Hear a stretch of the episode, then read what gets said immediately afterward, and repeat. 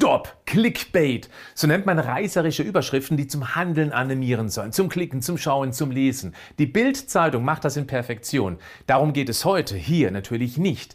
Ich will dich aber genau vor solchen reißerischen Überschriften warnen, weil fast nie eine belastbare Evidenz, wie in diesem Beispiel des Krebs, dahinter steckt. Und sowas verunsichert.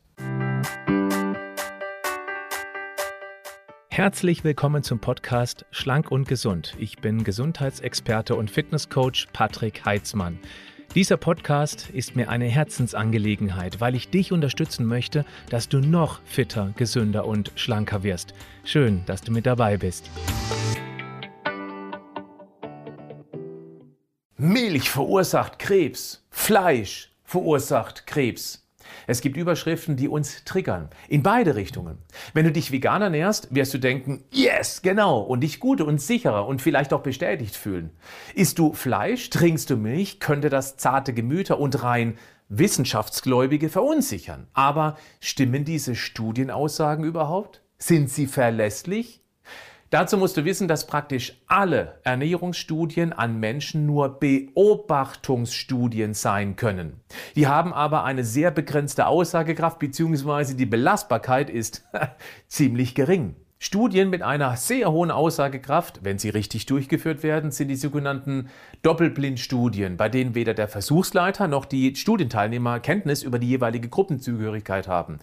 Da weiß also niemand, ob er oder sie zum Beispiel ein zu testendes Medikament oder ein Placebo, also eine Wirkstofffreitablette erhält. Wenn dann das Medikament eine deutliche Wirkung zeigt, ist das, in den meisten Fällen, ein klarer Nachweis, dass es, wie auch immer, wirkt. Zurück zu den Ernährungsstudien. Es ist unmöglich, hier sehr genau rauszufiltern, welche Auswirkungen eine einzelne Lebensmittelgruppe auf den Gesamtgesundheitszustand hat. Es sind eher Wahrscheinlichkeiten, weil bei solchen Studien dann versucht wird, mögliche Störfaktoren rauszurechnen. Das ist eine wackelige Kiste. Aber Anders ist es nicht machbar. Du kannst ja keine Menschengruppe unter Laborbedingungen ein Jahr lang nur Milchprodukte trinken und essen lassen, die anderen dagegen nicht. Damit meine ich, niemand kann die unzähligen Störfaktoren wie den individuellen Lebensstil und nicht einkalkulierbare Umweltfaktoren rausrechnen. Wie denn auch? Klar, man kann eine Tendenz rauslesen, die lässt aber keinen sauberen Schluss zu, wie zum Beispiel Milch und oder Fleisch macht Krebs. Ein Beispiel. Nehmen wir an, jemand trinkt jeden Tag einen halben Liter Milch, er mag Milch und auch Milchprodukte. Zusätzlich isst er deshalb gerne die Milchschnitte und natürlich die Kinderschokobons, also die mit der Milchcreme-Füllung. Buttermilch mag er auch, die ist ja auch gesund, aber er nimmt halt die mit Erdbeergeschmack, also äh, mächtig gezuckert und hobbymäßig schnüffelt er im Keller auch noch ein bisschen Klebstoff.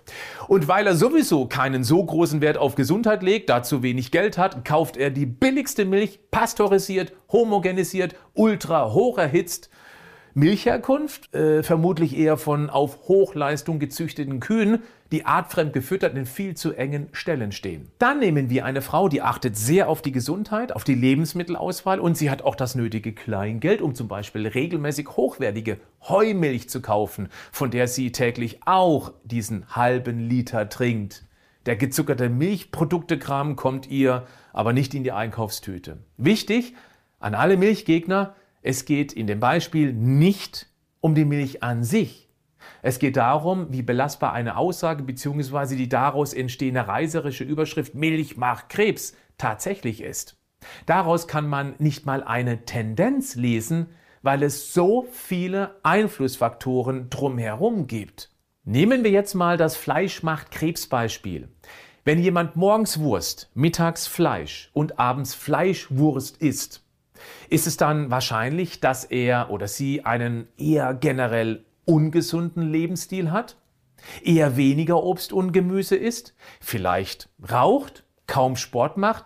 Tendenziell eher übergewichtig ist? Achtung, Vorurteilsgefahr ist mir klar. Es geht hier aber um eine Tendenz. Ich meine, die Chance, die ist ziemlich hoch.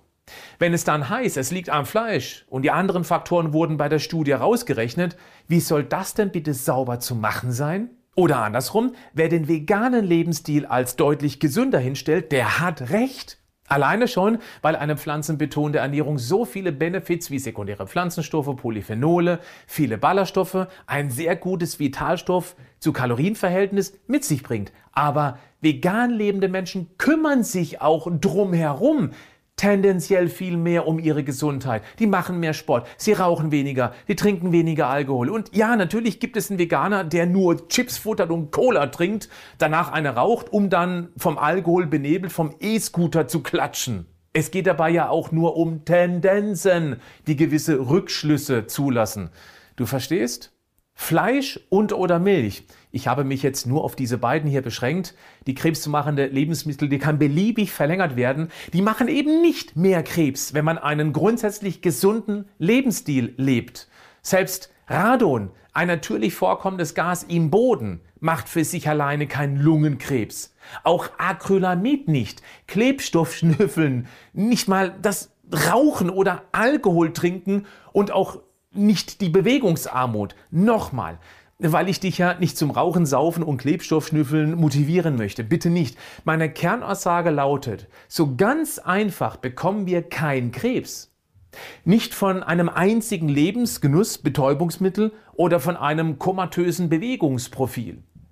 Es ist die Summe an schlechten Gewohnheiten, die leider oft im Verbund die gesunden Zellen wütend macht, weshalb sie dann rebellieren und sich nicht mehr an ihre ursprüngliche Aufgabe halten, sich wild teilen und dann die Gesamtstimmung im Organismus gefährden, um es mal in einfachen bildlichen Worten auszudrücken. Natürlich ist das nicht wissenschaftlich validiert, wenn ich behaupte, dass schon viele ungünstige Konstellationen zusammenwirken müssen, damit sich Krebs überhaupt erst entwickeln und vom Immunsystem nicht rechtzeitig erkannt und eliminiert werden kann. Und die Belastungen nehmen auch eher zu als ab. Umweltbelastung, unzählige zugelassene Pflanzenschutzmittel, eine immer schlechter werdende Ernährung, weil viele das Kochen verlernt oder erst gar nicht mehr lernen, dann immer weniger Sport und auch die Realitätsnarkose Netflix oder Amazon Prime und den Social Media Dauerkonsum, mehr Alkohol und Energy Drinks, mehr Stress, inklusive finanziellen Stress, auch weil viele nicht mehr wissen, wie sie langfristig ihren Lebensunterhalt bezahlen können. Hier zum Beispiel Stress schüttet Cortisol aus. In diesem Fall dann ständig. Und dieses Hormon, das dämpft unsere Immunabwehr. Das macht es dann entarteten Zellen viel einfacher, eine kritische Größe zu überwinden, wo die Körperpolizei dann nur noch wenig entgegenzusetzen hat. Insbesondere dann, wenn die ständig mit den sogenannten stillen Entzündungen im Körper beschäftigt ist, was sie ablenkt. Das ist vor allem bei Übergewichtigen ein ganz großes, leider unbemerktes, weil schmerzloses Problem. Dass dann Übergewichtige generell ein deutlich höheres Krebsrisiko haben, das liegt eben an eher ungesunden Gewohnheiten, die sich kumulieren. Dann ist es dann eher nicht die Milch oder das Fleisch, was Krebs auslösen könnte. Die Kernaussage, sei in Zukunft skeptisch, wenn du solche Überschriften wie meine hier liest. Denke größer, geh in die Metaperspektive, lass sie nicht verunsichern. Ein grundsätzlich gesunder Lebensstil bleibt natürlich nicht unter Garantie krebsfrei, selbstverständlich nicht. Das Leben ist wie eine Lotterie. Wir entscheiden hauptsächlich mit unserem Lebensstil, wie viele Felder wir auf unserem Lebenslottozettel ankreuzen dürfen.